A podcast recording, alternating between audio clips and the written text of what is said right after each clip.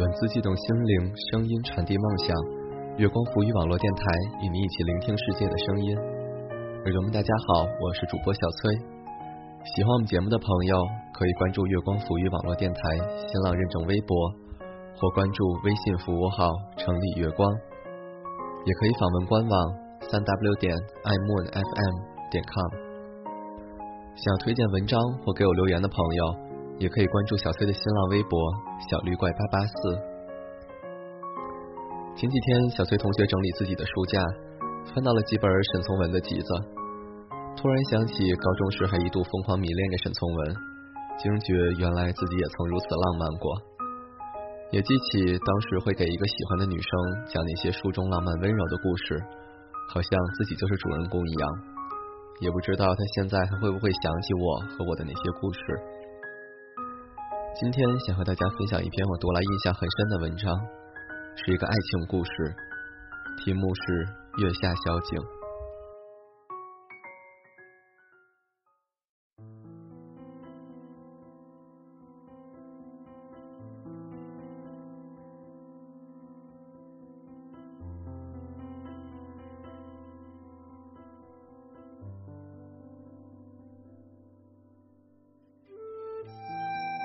初八的月亮圆了一半，很早就悬到了天空中。到了某某省边境由南而北的横断山脉长岭脚下，有一些为人类所疏忽的历史、所遗忘的残余种族聚集的山寨。他们用另一种言语、另一种习惯、用另一种梦生活在这世界的异域，已有了许多年。当这嵩山挺茂、家书四合的山寨，以及寨前的大地平原，整个被黄昏占领了之后。从山头的那个青石碉堡向下望去，月光淡淡的洒满了各处，如一首富于光色、和谐雅丽的诗歌。山寨中、树林角上，平田的异域，各处有新收的稻草堆，以及白木做成的谷仓。各处有火光，飘扬着快乐的火焰，且隐隐的听得到人语声，望得着火光附近有人影在走动。官道上有马向下铃铛清亮细碎的声音，有牛向下铜铎沉静庄严的声音。从田中回去的种田人，从香肠上回家的小商人，家中莫不有一个温和的脸儿等候在大门外。厨房中莫不预备的有热腾腾的饭菜，与用把罐微热的烧酒。薄暮的空气极其温柔，微风摇荡在大气中，有稻草香味儿。有烂熟的山果香味儿，有甲虫类的气味儿，也有泥土的气味儿。一切在成熟，一切光景具有一种节日的欢乐情调。柔软的白色的月光，给位置在山头的石头碉堡画出一个明明朗朗的轮廓。碉堡的影子横卧在斜坡间，如同一个巨人的影子。碉堡缺口处迎着月光的一面。倚着本乡寨主的独生子挪佑，挪神所保佑的儿子，身体靠定石墙，眺望那本归新月，微笑着思索人生苦乐。这时节，这个年纪还刚满二十一岁的寨主独生子，由于本身的健康以及从另一方面所获得的幸福，对头上的月光正满意的会心微笑，似乎月光也正对了他微笑。望进他身边有一堆白色的东西，这是一个女孩子。她把她长发散乱的美丽头颅靠在这年轻人的大腿上，把她当做枕头，安静无声的睡着。女孩子一张小小的尖尖的白脸，似乎被月光漂过的大理石，又似乎月光本身。一头黑发，如同用冬天的黑夜作为材料。由盘踞在山洞中的女妖亲手纺成的细纱，眼睛、鼻子、耳朵，同那一张产生幸福圆圈的小口，以及峡边微渺圆形的小窝，如本地人所说的藏稳之巢窝，无一处不见得是神所着意成就的工作。一微笑，一扮演，一转侧，都有一种神性存乎其间。神同魔鬼合作造了这样一个女人，也得用伺候神同对付魔鬼的两种方法来伺候她，才不委屈这个生物。女人正安安静静的躺在他的身边，一对白色的衣裙遮盖她那个修长丰满、柔软温香的身体。这年轻人的记忆中，仿佛用白玉、奶酥、果子同花香调和削铸而成就的东西。两人在白日里来到了这里，女孩子在阳光下唱歌，在黄昏里和落日一同休息。现在又快要同新月一样苏醒了。一派清光洒在两人身上，温柔地抚摸着睡眠者的全身。山坡下是一部草虫轻音反复的合奏，天上那归新月似乎在空中停顿着，长久还不移动。幸福使这个孩子轻轻叹息了，他把头低下去，轻轻的吻了一下那用黑夜搓成的头发，接近那魔鬼手段所成就的东西。远处有吹芦管的声音，有唱歌的声音。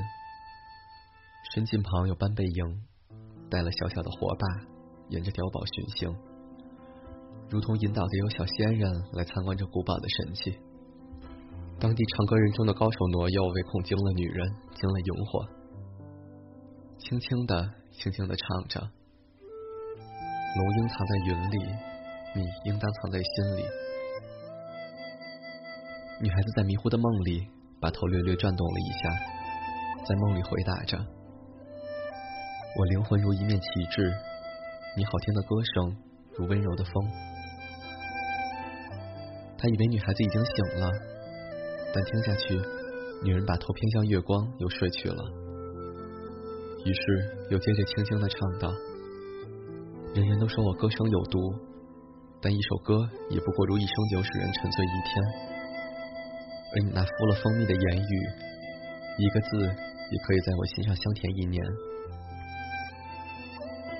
女孩子仍然闭了眼睛，在梦中答道：“不要冬天的风，不要海上的风，这旗帜守不住狂暴的大风。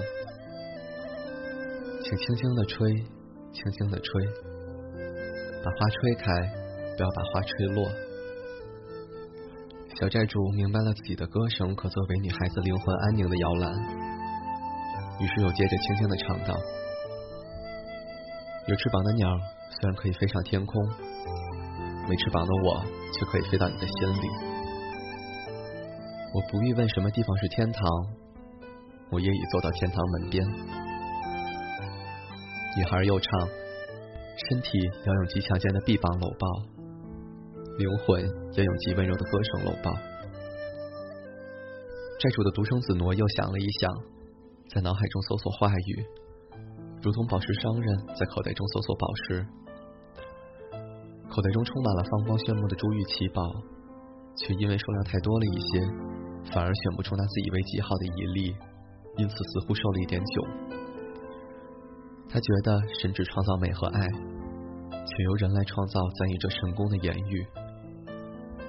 向美说一句话，为爱下一个注解，要适当适宜，不走失感觉所及的式样，不是一个平常人的能力所能企及。这女孩子值得用龙珠的爱情装饰她的身体，用龙珠的诗歌装饰她的人格。她想到这里时，觉得有点惭愧了，口吃了，不敢再唱下去了。歌声做了女孩子睡眠的摇篮。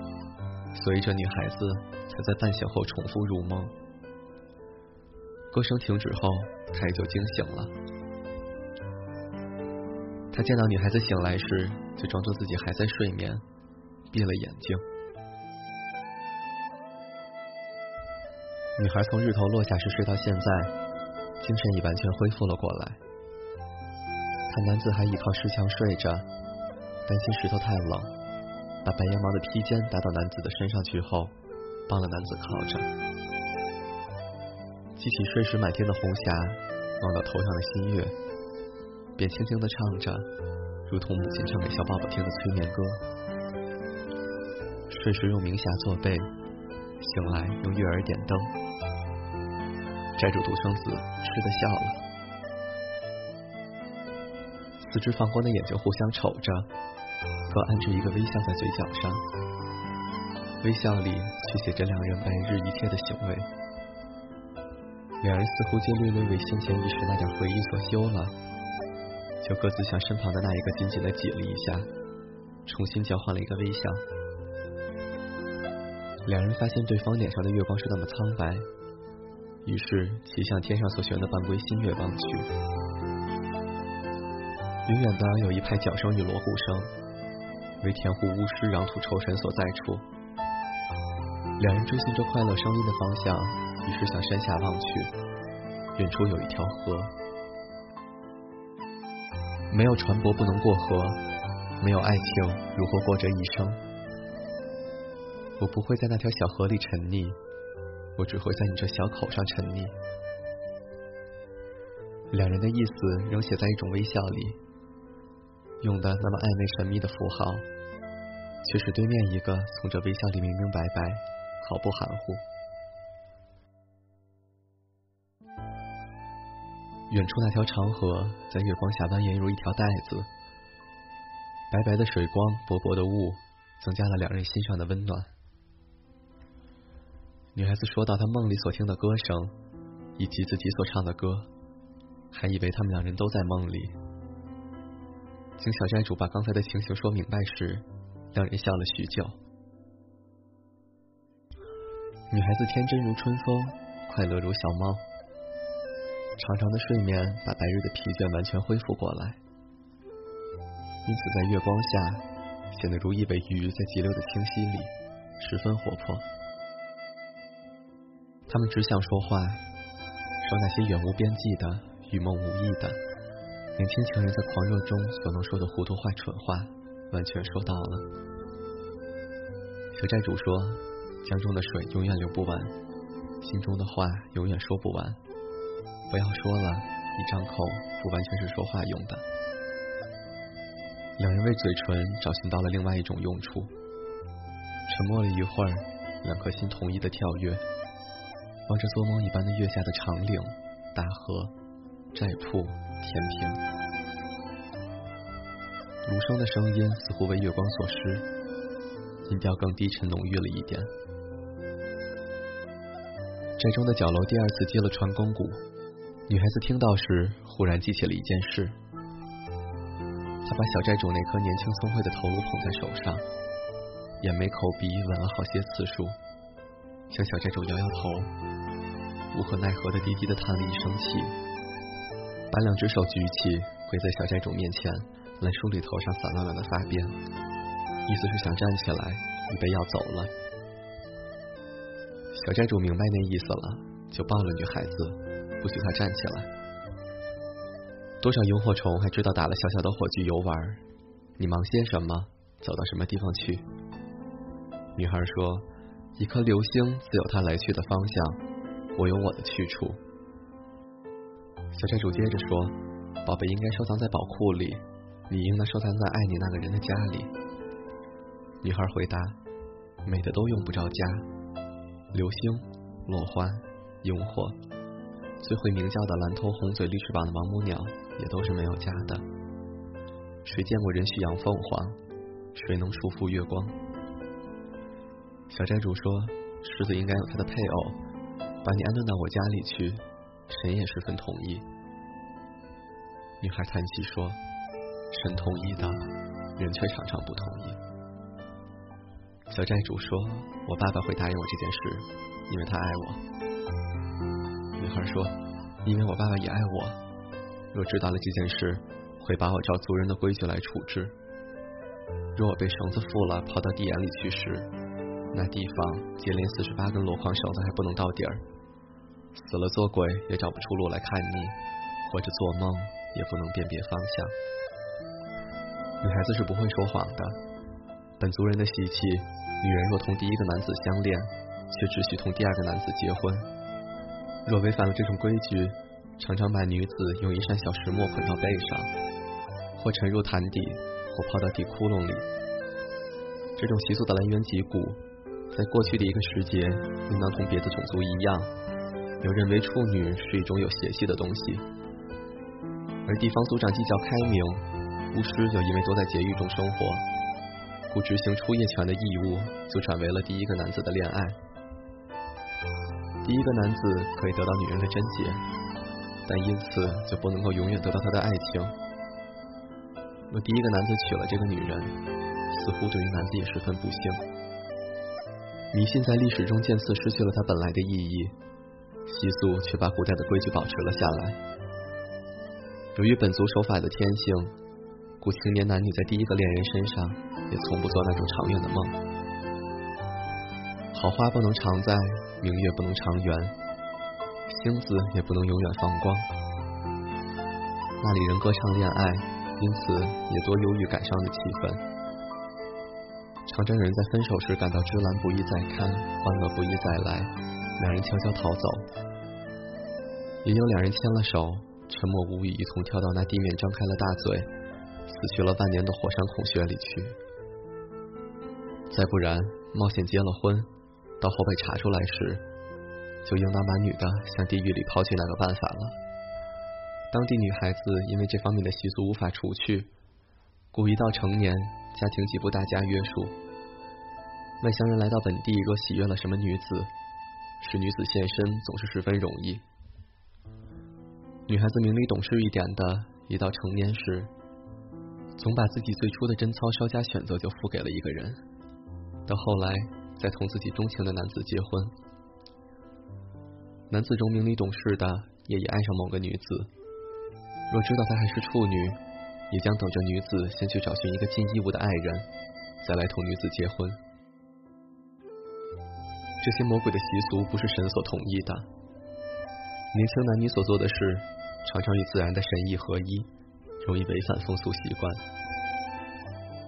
女孩子总愿意把自己整个交付给一个所倾心的男子，男子到爱了某个女孩时，也总愿意把整个的自己还回整个的女子。风俗习惯下，虽附加了一种严酷的法律，但在这法律下牺牲的，仍常常有人。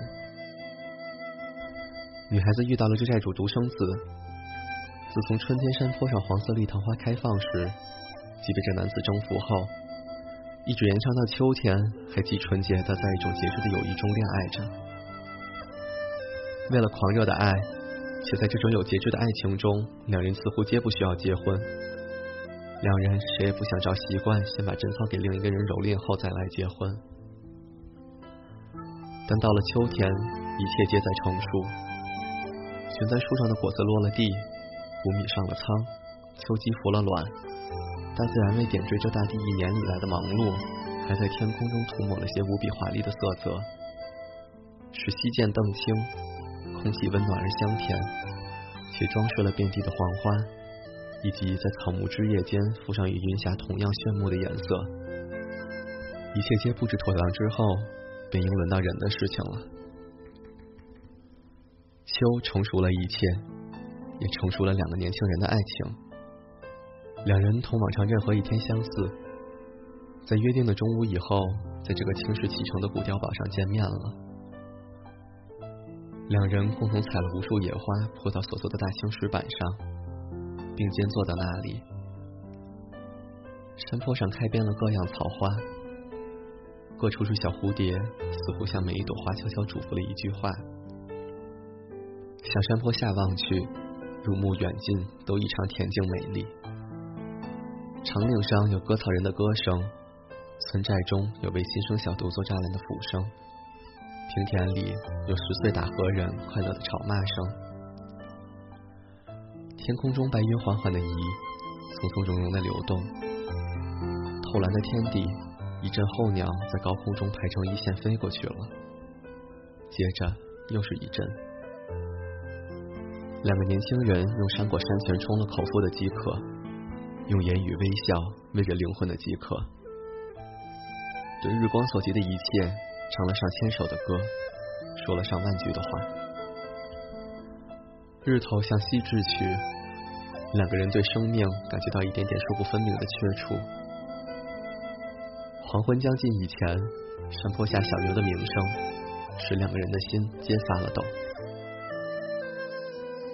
神的意思不能同习惯相结合，在这时节，已不许人再为任何魔鬼所做成的习俗加以行为的限制，理智也毫无用处。两人皆在忘我的行为中失去了一切节制约束行为的能力，各在新的形式下得到了对方的利，得到了对方的爱，得到了把另一个灵魂互相交换移入自己心中深处的满足。到后来，两人皆在战栗中昏迷了，阴哑了，沉默了。幸福把两个年轻人在同一行为上激弄得十分疲倦，终于两人睡去了。男子醒来稍早一些，在幸福的回忆里浮沉，却忘了打算未来。女孩子则因为自身是女子，本能的不会忘却族人对女子违反这种习惯的赏罚。故醒来时，也并未打算当这债主的独生子会要他同回家去。两人的年龄都还只是以生活在亚当夏娃所住的乐园里，不应当到这必须思索明天的世界里安顿。但两人也已到了向所生长的一个地方、一个种族的习惯负责的世界了。爱难道是同世界离开的事吗？新的思索使小债主在月下沉默如石头。女孩子见男子不说话了，知道这件事正在苦恼着他，就装成快乐的声音，轻轻的喊他，恳切的求他，在应当快乐时放快乐一点。我唱歌的圣手，请你用歌声把天上的那一片云拨开。月亮应落时就让它落去，现在还得悬在我们头上。天上的确有一片薄云把月亮遮住了，一切都朦胧了。两人的心皆比先前暗淡了一些。债主独生子说：“我不要日头，可不能没有你。我不愿坐地称王，却愿为你做奴当差。”女孩子说：“这世界只许结婚，不许恋爱。”男子说：“应当还有一个世界让我们去生存。”我们远远的走，向日头出处远远的走。女子问：“你不要牛，不要马，不要果园，不要田土，不要狐皮褂子同狐皮做褥吗？”男子答：“有了你，我什么也不要了。你是一切，是光，是热，是泉水，是果子，是宇宙的万有。”为了同你接近，我应当同这个世界离开。两人就所知道的四方各处想了许久，想不出一个可以容纳两人的地方。南方有汉人的大国，汉人见了他们就当生番杀戮，他不敢往南方走。向西是通过长岭无尽的荒山、虎豹所居的地面，他不敢向西方走。向北是三十万本族人占据的地面，每一个村落皆保持了同一魔鬼所颁的法律，对逃亡人可以随意处置。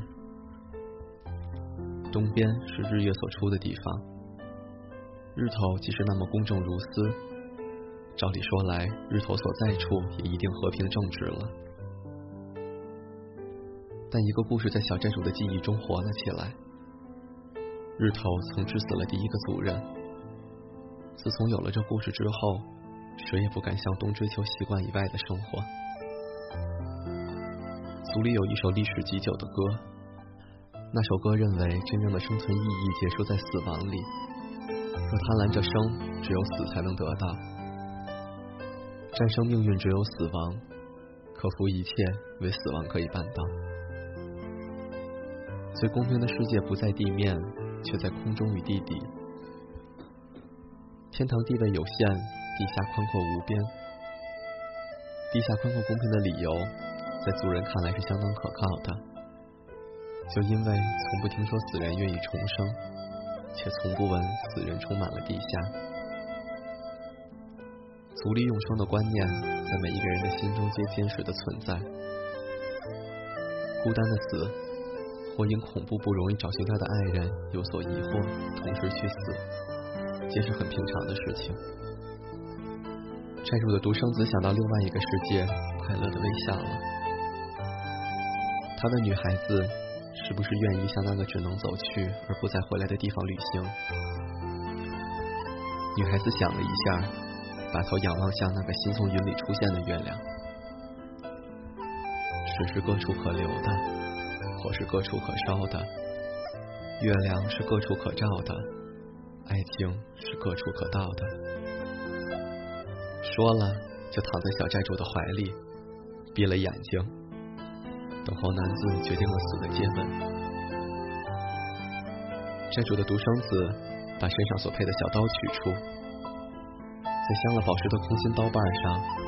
从那小穴里取出梧桐子大小的毒药，含到口里去，让药融化了，就渡送了一半到女孩子嘴里去。